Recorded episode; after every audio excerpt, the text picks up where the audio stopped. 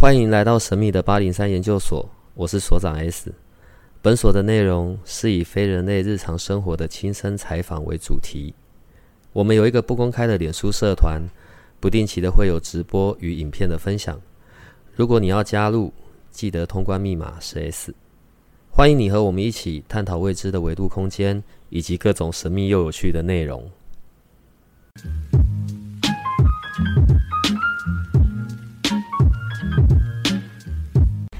我们紫微斗数也已经录了不少集了，然后每一次我们都在讲关于感情的部分。毕竟感情是两个人的事嘛，所以我们现在应该要回头来看，就是跟自己最有关的事情，就是关于健康的部分。所以只要看极恶宫就够了吗？像我的极恶宫看起来就好像还不错。应该代表就是那句话是怎么讲？好人不长命，祸害一千年。所以我就是那个祸害，像这样子。你呢，应该是在我旁边，然后呢，最最最对紫薇斗数有一些理解的。但是为什么从你嘴巴讲出来都这么奇怪？如果在看健康的时候，按照顺序，不会马上就看极恶宫。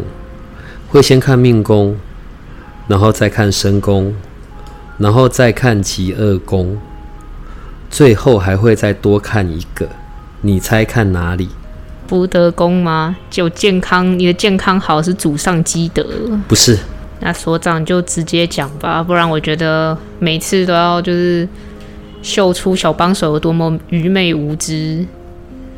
看命宫，看身宫，然后极恶宫，最后一个还会看一个地方，叫做胎儿命，就是那个胎儿，胎儿命，知道在哪吗？我已经距离是胎儿有一点远了。我没有讲过胎儿命啊，但是如果你现在讲具体的，要看身体、看健康，命宫、身宫、极恶宫加看胎儿命，胎儿命所在的那一个位置，就是你大限里面最大的那一组数字。你看哦，每一宫是不是底下都有一个数字？譬如什么六到十五、十六到二十五，有没有看到？找出那一格最大的数字，它通常只会在两个地方，如果不是父母宫，就是兄弟宫。所以你最大的数字在哪里？一百二十五在兄弟宫。嗯，简单的说法，它有了命，我们再看。在关于你身体上面的一些遗传，没有分好或坏，就是你主要的身体的遗传是来自父亲还是来自母亲本质上面的，对。然后另外也可以从这上面可能去看到关于生产过程或是什么的。所以你的最大数字是一一六到一二五，然后是在兄弟宫嘛，所以就表示你的本质上面的一些。肉体上面、健康上面的遗传性的，大部分会来自妈妈那一边，所以我们会这几个宫位都会看。当然，最主要的命宫、身宫、极恶宫为主。命宫就会看本体的状态里面的星耀。OK，申宫我们在讲的是三十五岁之后嘛，他其实在三十五岁之前就已经慢慢在养成了，三十五岁之后开始发挥，然后极恶宫当然就会是主要的影响了，然后我们就会看一看里面的心，然后以及他所属的五行。五行的这件事情是重要的，所以为什么我说像这一次我们重新再改版的地支，我就要花很多的时间，包含你那个宫位所在的地支位，也都会有相对应的影响。不用再常常一天到晚讲你的什么命很烂，其实不是那样看的，因为我们过去如果只看星耀，哦，因为我们在要去认识里面的星耀嘛。可是看不会只有那样看，因为那样看就变得很狭隘了，好不好？命没有那么的烂，好吗？而且重点是从三十五之后，看来你就会走很久很久的连续的几个大线都还运气不错啊。那回到极恶宫吧，所以我们如果在讲的几颗星，就有各自要小心的，譬如说，那请问如果又要拿你做例子好了。你的极乐宫里面有什么？小帮手真的是一点隐私都没有。有什么？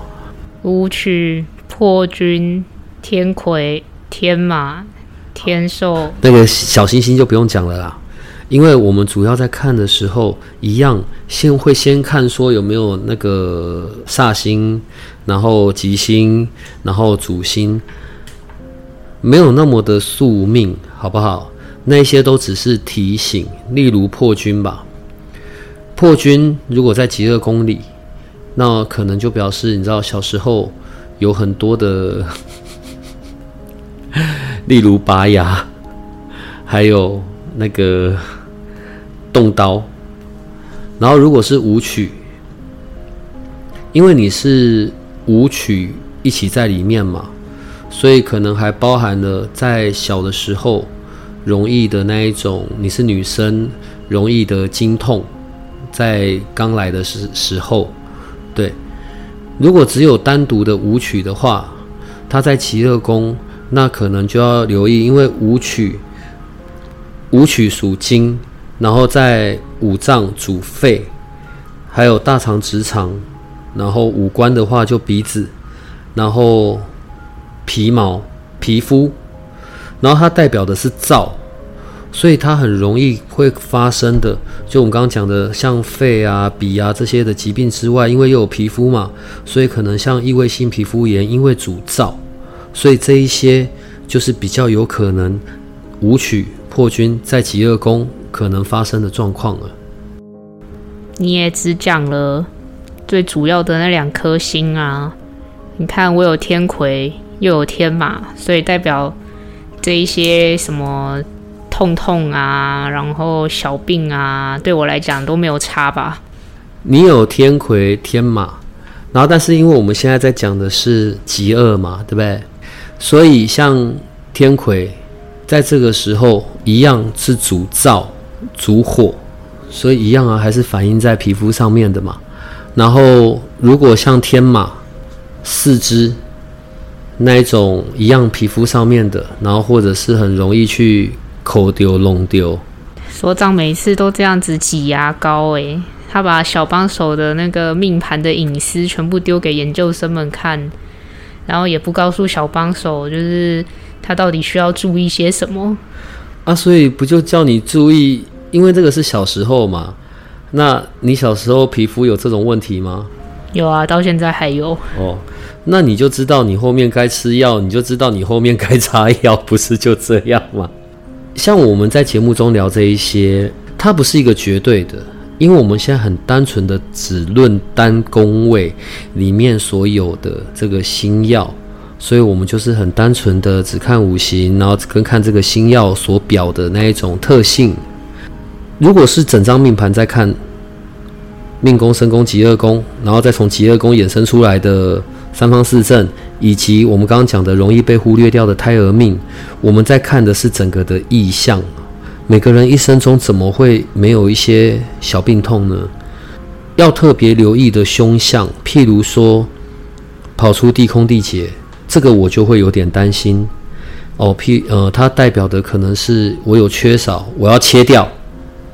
另外，它可能也有表达血红素血红素不够的问题。可是他有解法哦，你知道他怎么解吗？又要去多做善事了吗？去去签器官捐赠了，那也是做善事啊。是啊，可是你知知道为什么先签吗？人也没办法在死后才签捐捐官器官捐赠吧？我真的受不了你们这些巨门的人，尤其巨门线。我先签了，所以我可能要先被切掉的，我就变成我以后再切。只是我有意愿要切，我留给人家切，然后所以我就先破。这个有，我觉得也是在意象上面一个很有趣的事情啊。所以刚刚讲到地空地劫嘛，另外如果像有有擎羊、火灵，或者像你的破军七杀这一种，它代表的就是血光，配合流年看。所以这也是另外一个要小心的部分。如果是像我刚刚讲的这四颗在一起的，就是成双成对的出来，或者只冒出一颗，它代表的会是突然性的、急的、突然的，而且是需要做手术的，所以，我我每次都要不断的重复，因为我们现在只有在看单宫跟单星耀，我们没有在配合流年，所以只是在回答你的问题，好不好？所以也不要因为我们讲的这一些就有过度的紧张。然后另外一个要我会留意的，就是像陀罗灵星，还有画技，以及连针巨门，尤其是连针线或者巨门线的时候，在极恶宫里，这这几个这几种时候，就是我会特别去小心的部分。所以总体而言，我还勉强算健康。除了那一些小毛病之外，可以啦。但是就因为如果衍生的出来看，其实陀螺有到里面，这个就是要小心的。陀螺慢性疾病，然后可能会拖着比较久的，不会是那种要命的，对。但这个可能是在再过几年就会发生，或者你现在就正在发生吧。所以这一切，所以所长刚刚还想要安慰我说命没有那么惨。我们在节目中聊的时候，看十二宫，然后十二宫各自有它的定义嘛，对不对？然后是不是还有配合上地支的位置？地支是我们所站立的地方，一切的开始。然后另外再加上在各宫位里面的星耀所产生出来的变化。如果你只单看命宫，哦，你的命宫在地支层，然后里面只有巨门线，而且还化忌，只这样看当然很糟啊。那样子代表的，你看哦，同时间下面又告诉你，因为你的起运是从你的六岁到十五岁，叫做起运，所以那代表的是你先天出生的那个状态。哦，你可能是不太喜欢说话的，埋头苦干做自己的事情的，中间还卡了一颗阴煞，对吧？那个是你出发的地点。问题整个运，你知道为什么大限会跑到一百二十几吗？因为古人是用这个方式在看的，所以他把人生切成了十二个阶段。这边是你开始的地方。问题是，当来到你的十六到二十五、二十六到三十五，进入你的父母宫、福德宫，甚至到你三十五岁之后，我们看身宫，有哪边很糟吗？你只看单宫来论糟或者是好。当然，我前面都是跟你有时候斗来斗去开玩笑嘛。但没有人的命盘是绝对糟。或者是绝对好的，从来没有。有我有看过那一种，我从命宫延伸出去，三方四正一颗凶星都没有，那个就已经好棒棒的。可是到我如果轮过头来看，看它的大线，连续三个大线等于三十年全部都没凶星，我倒没看过这一种的，但我有听说过。可是你知道吗？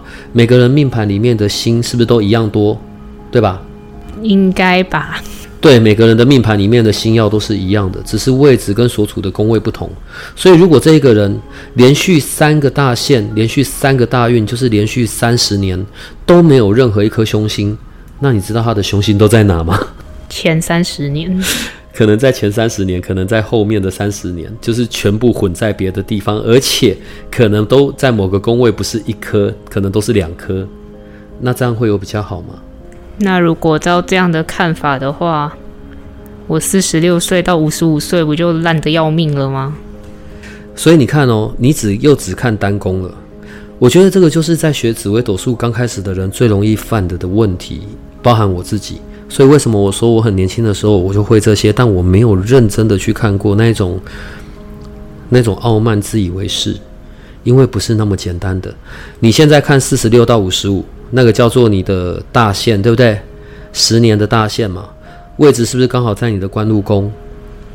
那请问你四十六到五十五，所以你这十年每一年都只看这里吗？不会。嗯，你知道四十六到五十五分别又从命宫上的哪又又从你的整张命盘里的哪些位置切开来看吗？哪几年在哪？哪几年在哪？哪几年在哪？再配合你的官禄宫。这个才是一个完整的看法，只是因为我们在在 podcast 的里面，我们没有办法去聊到这一些或者教这一些，这没有得教的啊，只能自己去看嘛。然后，而且这就为什么另外一个原因，我觉得自己的命盘自己看啊。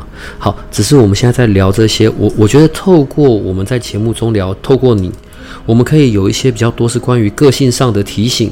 或者是可能遭遇上面的事件的提醒，把整张命盘当做一个提醒会比较好一点。四六到五十五走官路，里面只有一颗煞星，叫做地空，然后其他没有主星。可是拉出来看，其实有主星诶，只是在不同的地方，从三方四正里面去看。但你知道哪几年会是在哪？哪几年会是在哪吗？所以命盘没有绝对的好或者绝对的坏，看缘分，然后看运势，看关系，这些都是提醒。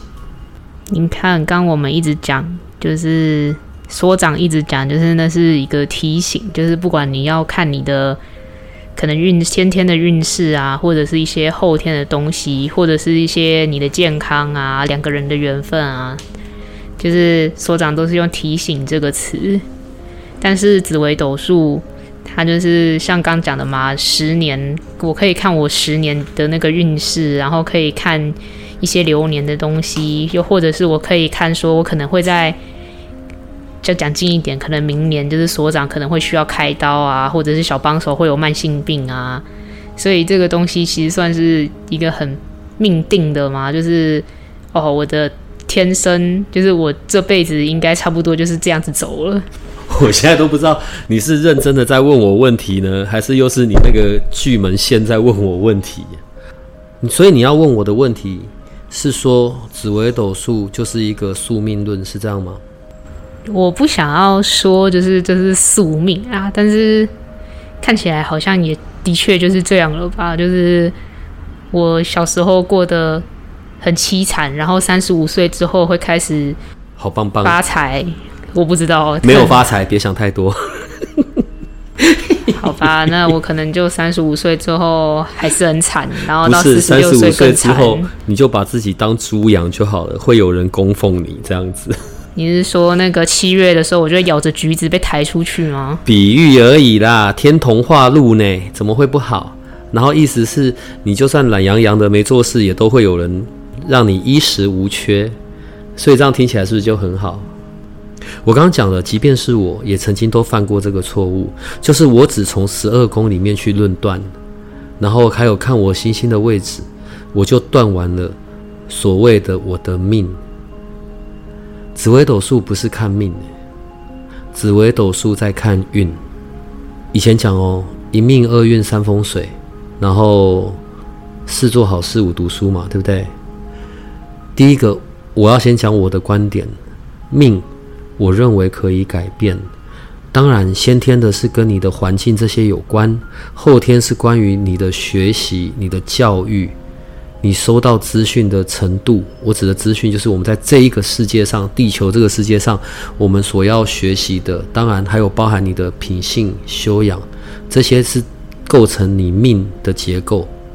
紫微斗数不是看命，紫微斗数看的叫做运。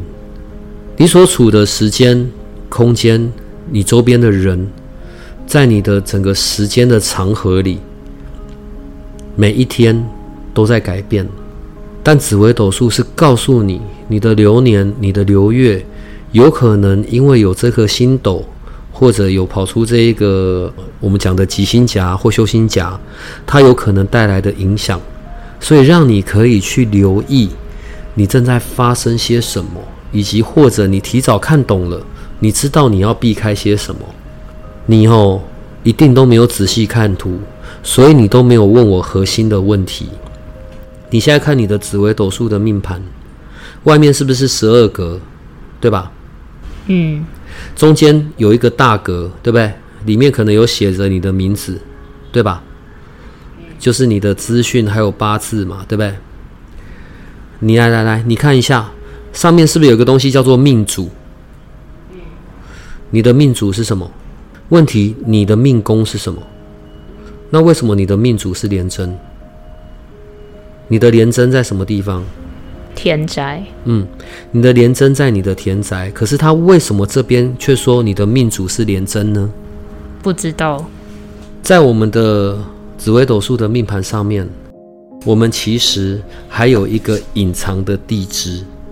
隐藏版的地支，你从地支子子丑寅卯辰巳午未申酉戌亥的位置是不是永远不变，对吧？所以你看你的地支子，你的地支子的那一个出发点，每个人都一样，把它叫做贪狼。接着往左走，贪狼，第二格巨门，下一格禄存，然后接着就往上去了嘛。接着文曲，接着廉贞，接着武曲，接着破军，顺时针走，逆时针也一样，从地支子开始，贪狼、巨门、禄存、武曲、廉贞啊，文曲、廉贞、武曲，然后到破军，七颗七颗，对不对？它代表的就是北斗七星，它的位置是固定的。它是隐藏版的地支，所以你的命宫所在的位置，在我刚刚说的那一个布局里面，它所站在的位置是不是就是廉贞？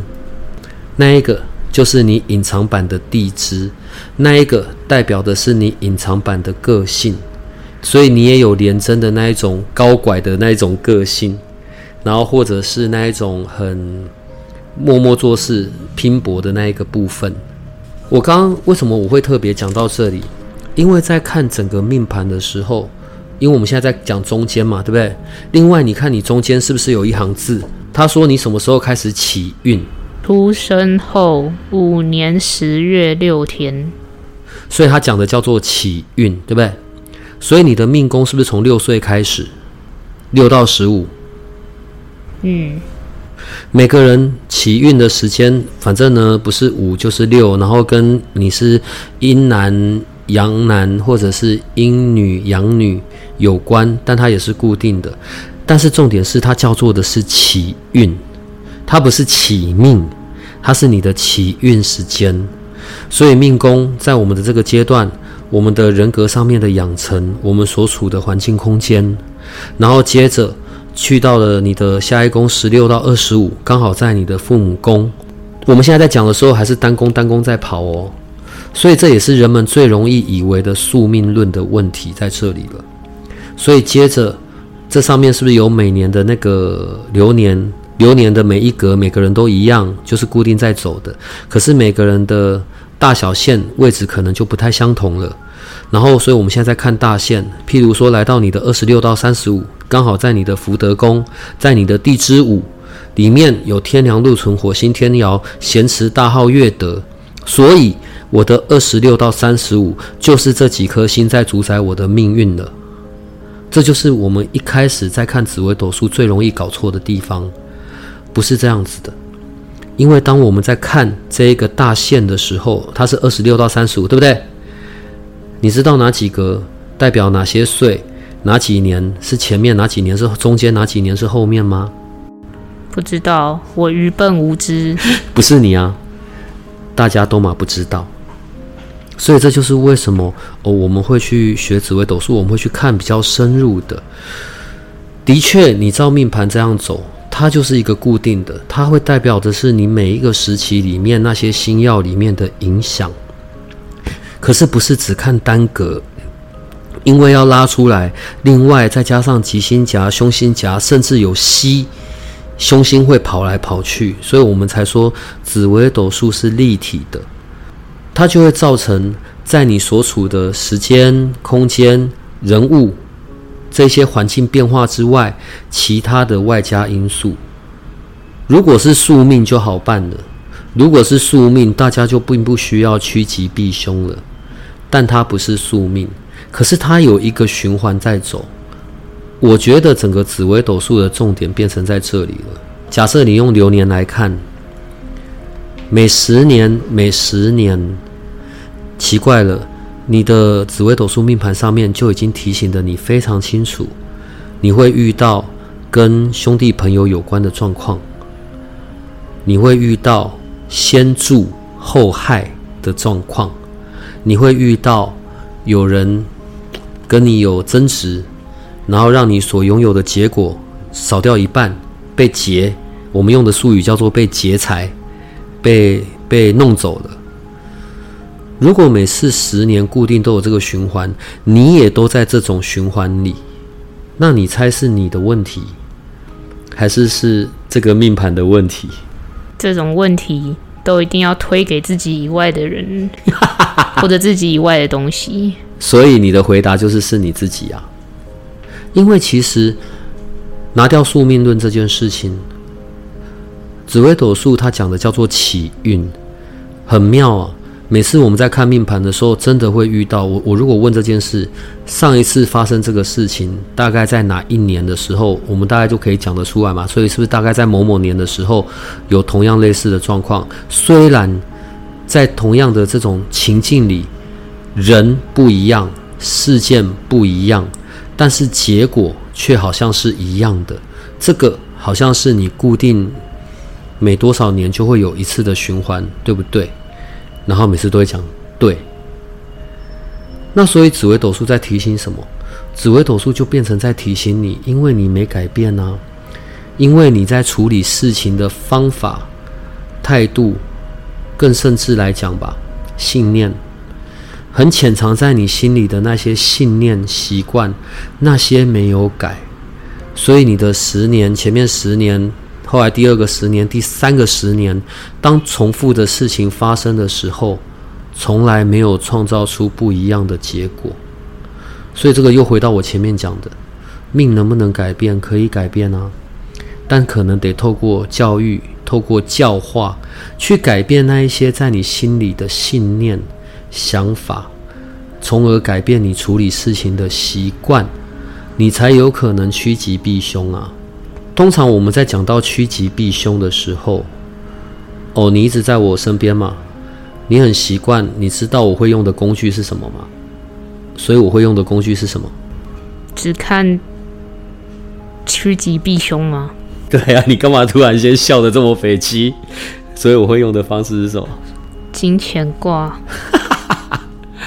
我会用我会用卜卦。我如果需要知道现在发生这个事件的走向，我会用卜卦。或者，我也会用九宫九宫奇门的卜卦方法，对我可以看单一事件在一段时间里面的影响。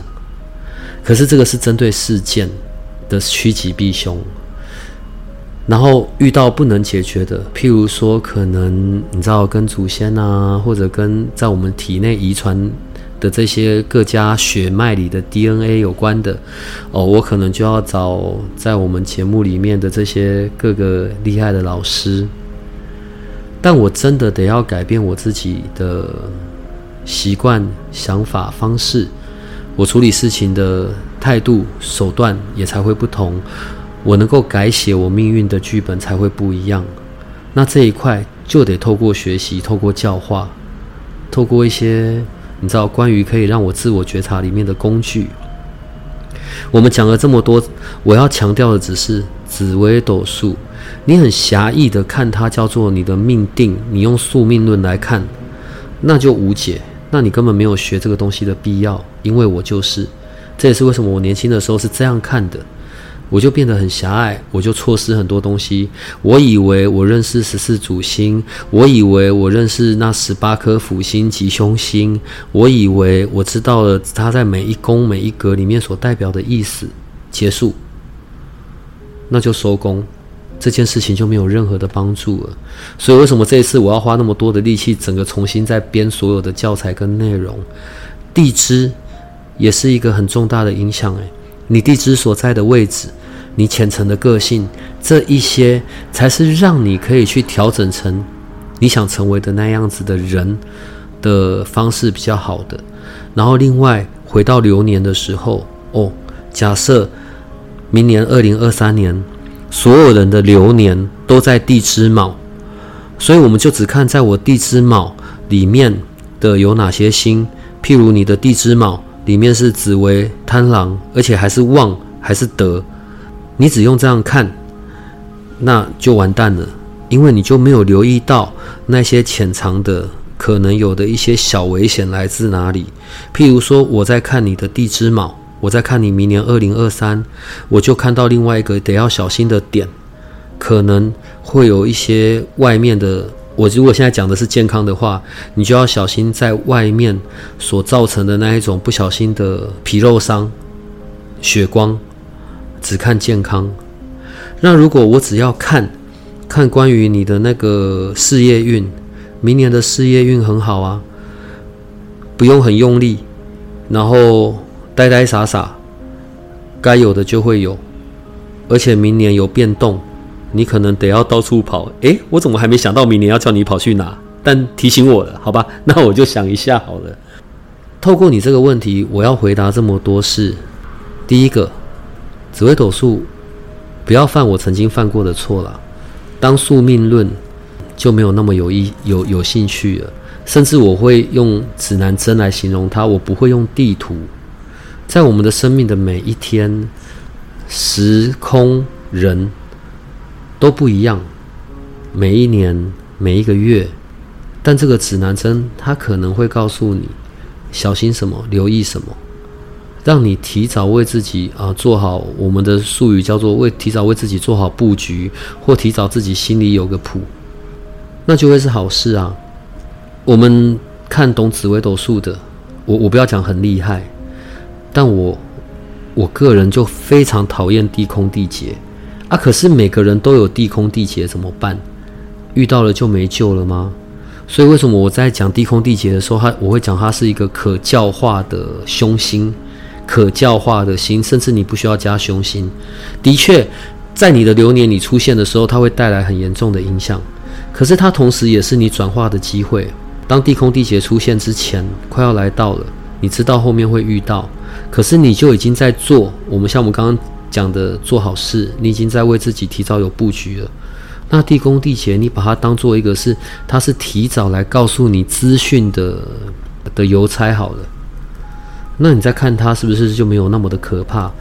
如果我说也因为这个邮差的关系，你提早做了一些准备跟布局，地空地劫反而变成一件很好的好事，因为它会让你在这个时间点本来应该往下掉的运势变成往上走。那它到底是吉星还是凶星呢？这样子有回答到你刚刚讲的宿命论的这个问题吗？刚刚所长讲到我明年的运势。然后他说有紫薇跟贪狼，而且还是旺的时候，我还在妄想，就是我明年应该可以过得不错。结果马上就被通知，就是我明年可能会被丢到外面到处跑。就这样吧，我现在再把我的那个命盘收回来，也已经来不及了。但到处跑对你会是好的啊。我已经等不及想要享受，就是被人供着当蜘蛛了。你当猪的时间还久了，你没有前面的那些努力，你怎么当猪呢？你没有前面那一些累积，你怎么当猪呢？当我们在紫微斗数里面讲当猪，那是一个至高无上的夸赞，让人羡慕。就是我没有在侮辱猪，猪猪是一个很聪明的动物，好不好？就是你想要很早进入所谓的享受。但你也得在前面为自己打好根基呀。我刚前面是不是举一个例子啊？我看过一个一个人三方四正一颗凶星都没有，那就表示他的凶星在其他地方。那当他用流年来看的时候，那是不是他得要小心的事就变多了？当然，本命体质是很体健的，是很撑得住的，那也很好。可是如果看大线，哇，连续三个大线一颗凶星都没有。那就表示他的凶星全部在其他地方啊。每个人在命盘里面的星星都是一样多的，但是因为组合的不同，在宫位的不同，在时间点的不同，就造就了我们从这个命盘里面看出去，他他所处的那个环境，他的运以及他跟更各宫位的关系就不一样了。所以把它当提醒，会是比较好的。那像我们前面有讲到。就是我们在趋吉避凶，就是看如何趋吉避凶的时候，会用到一些工具，像所长常用的就是卜卦类的。所以这一种卜卦类的工具，有可能跟我们就是可能紫微斗数啊，或者是我们的命盘中的什么东西有关系吗？有啊，当然有关系啊。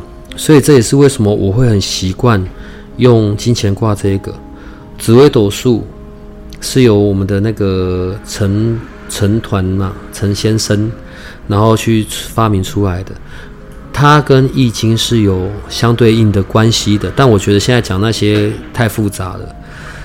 在紫微斗数里面，每一个地支其实它是有相对应的卦象的。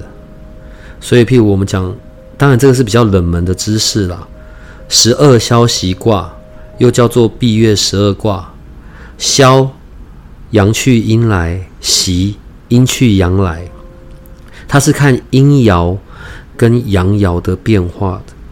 我觉得这个我就不要讲很多，但我要举例子，譬如说从地之子开始，地之子的卦象叫做地雷复，地。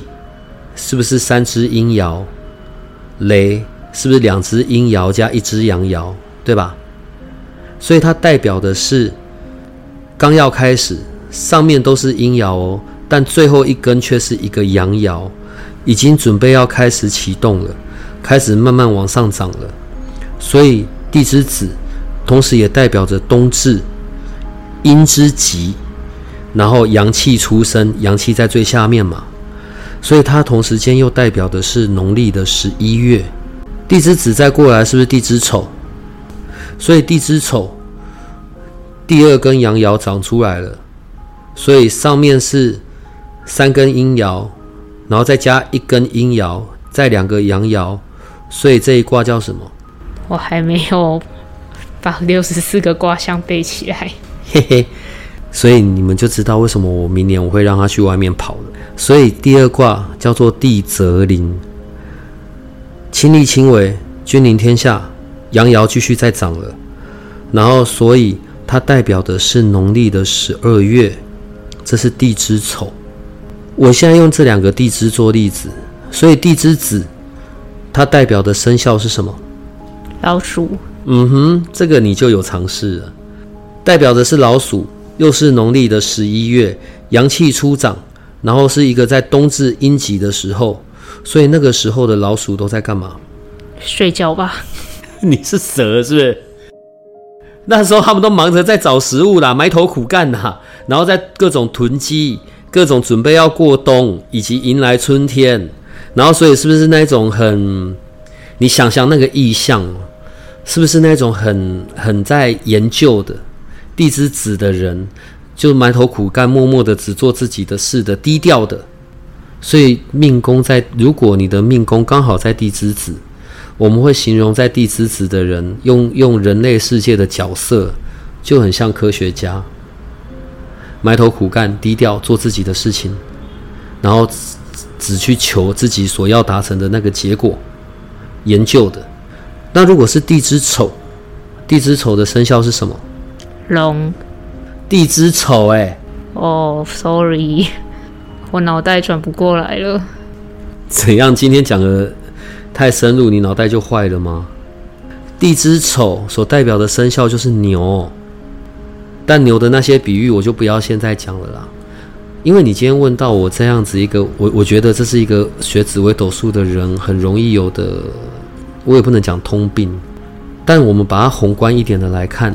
你就会发现，整张命盘上面的资讯其实是非常多的。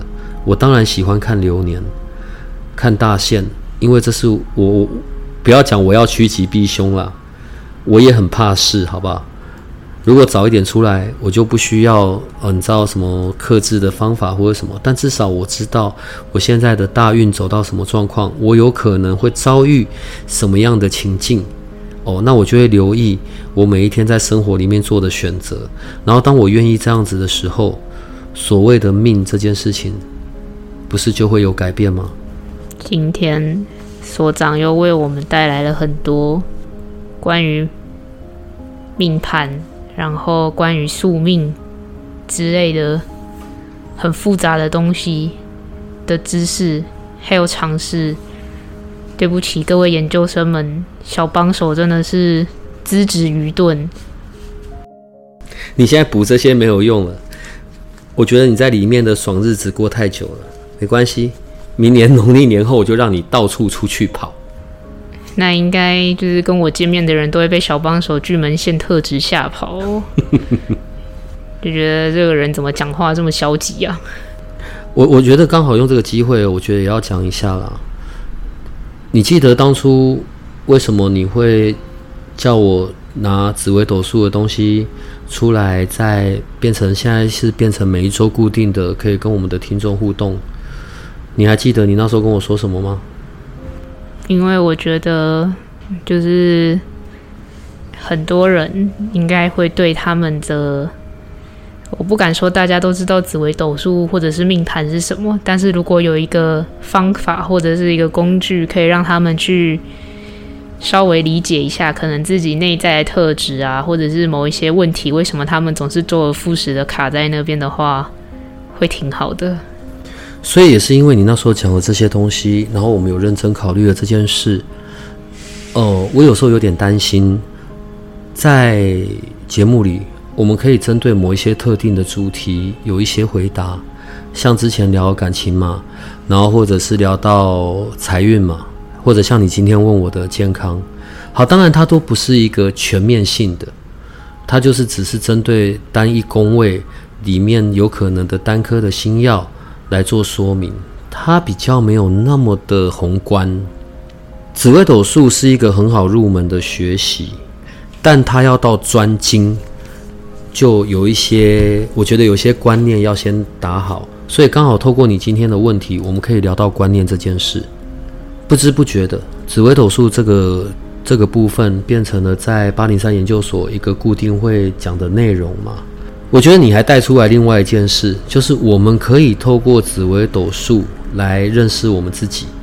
OK，至少我知道我的主星是什么样子的，我的主星为我带来的那一些个性，那是一个很鲜明的在那边。当然，人的个性我认为是很难调整的。我们可以聊这些内容，是可以有学习，所以不知不觉，这是一件还不错的好事情。当然，也反映到目前现在我个人会有的一点状况。所以，诶，我现在好吧，不要说我常常都在骂你好了，我也称赞你一下好了。因为我们现在会有个状况啊，随着我们的听众数的增加，我我觉得就反正后台都看得到嘛。我觉得在一些主题上面，我现在真的有一点困难然后有时候我们听众也会有他们的回函或者他们的跟我们的互动嘛。我如果呢一直我们的内容都是很偏学习类的。未来我在节目里面讲易经好了，我大概每次大家就只要睡觉前睡觉前听就好了，可能比念经还要好睡，大概听个三十秒左右就打呼了吧。然后如果我是做这样子的事情，可能我们有些听众就会很无聊。可是如果我每一集都找很厉害的老师讲他们那他们个人专业的东西，但是。可能都超过我们目前活在这个世界以外的知识范围，那是不是又会变得有点太吓人了？我觉得这是一个目前哦，我遇到让我有一点，你知道需要反思的状况。然后，所以你看，我们这这一段时间，我们的更新就没有那么的快嘛。好了，我也希望我们的八零三的研究生们或者我们的听众，可以给一些意见。对，如果你有一些想法，或者你有特别想要知道的，我也想看我们大家可以听到的那个接收度的能力到哪里，所以我想听听大家的意见。所以如果你有些建议，或者你有一些想法，你就直接传讯息到八零三研究所那个 light 或者小帮手的 light，反正他都会让我知道的。当然，最后我们来点轻松的好了。如果你家的毛小孩，不管是狗或是猫，可以投稿给我们。现在的每日集市方，就是为了能够更完整的呈现，我们换了一个方式。我觉得每一天哦，可以看到不同的狗狗、猫猫都很疗愈啦。对，你们也可以看到我们那个小帮手，原来他深爱的猫就是长那个样子。然后我的摩吉就肥到肥到完全没有办法让人想象的状态。对，一起看看宠物疗愈一下吧。好的，所以我要讲的讲完了，你可以赶快做结束啊。那就像刚才所长提到的那样，如果各位研究生、各位听众对我们节目有什么建议、指教，或者是希望我们可以往哪个方向去发展，或者是请某一些专业领域的老师们上来跟大家聊聊天，都可以，就是传讯息给小帮手，小帮手会帮你们就是回馈给所长。